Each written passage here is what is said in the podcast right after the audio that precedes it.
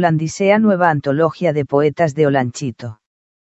Con todo y eso es autor de siete libros de poesía, Arde como fiera, Descendientes del Fuego, Personajes y otros poemas, escritos sobre el amanecer, Columna que fluye, de pinos y otros árboles del reino, y vida y obra de Jacobo Cárcamo.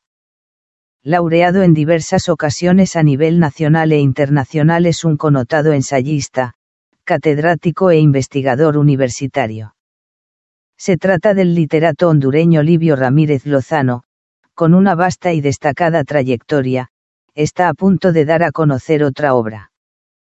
Holandisea que según refiere es un libro colectivo coescrito por José Luis Quesada, Marco Tulio del Arca, y Eber Sorto, todos originarios de Olanchito Lloro y de altos méritos literarios.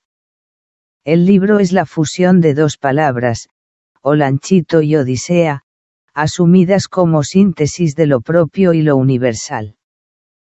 Con ejes conceptuales compartidos, se ofrece a los lectores cuatro discursos sumamente personales, verdaderamente contemporáneos, que han merecido la crítica y el reconocimiento internacional.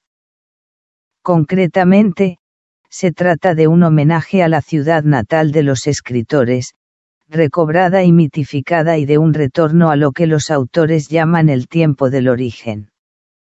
Holandisea es un cuaderno de poesía hondureña contemporánea de primer nivel, que demuestra el papel creativo de estos cuatro escritores e intelectuales de Olanchito en la gestación de una poesía con profunda identidad y contemporaneidad.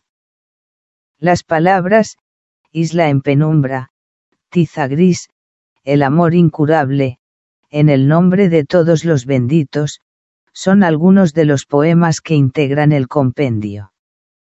Ramírez Lozano fue miembro fundador del movimiento Punto de Partida junto a destacados escritores mexicanos a fines de la década de los 60, a partir de los eventos en la plaza de Tlatelolco en 1968.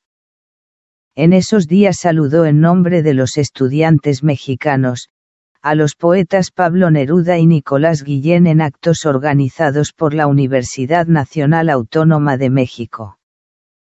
Poco después, en 1971 fundó el primer taller universitario de literatura en Honduras y en la década del 90 como director general de cultura dirigió el equipo que elaboró la Antología Nacional de Poesía publicada en cuatro tomos del antiguo Ministerio de Cultura. También fundó el taller de literatura Jacobo Cárcamo que funcionó durante tres años y en el que se formó una generación que renovó la expresión artístico-literaria del país. Ramírez Lozano es Premio Internacional de Poesía Platero en Ginebra, Suiza por Descendientes del Fuego. Es Premio Nacional de Literatura Ramón Rosa 2000, Premio Nacional José Trinidad Reyes de la Universidad Nacional Autónoma de Honduras 2004, miembro de la Academia Hondureña de la Lengua, doctor en Derecho por la Universidad Complutense de Madrid, con posgrados en Sociología Política y altos estudios internacionales realizados también en Europa.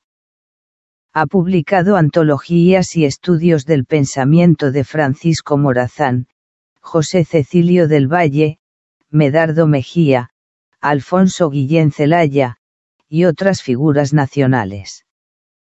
Según explica nuestro entrevistado, la literatura en Honduras es un oficio absolutamente heroico, no existen apoyos serios a los escritores, quienes deben sobrevivir en difíciles circunstancias. Ahora nos toca algo nuevo, hacer literatura en el país más violento de la Tierra, desafío impensable hace diez años.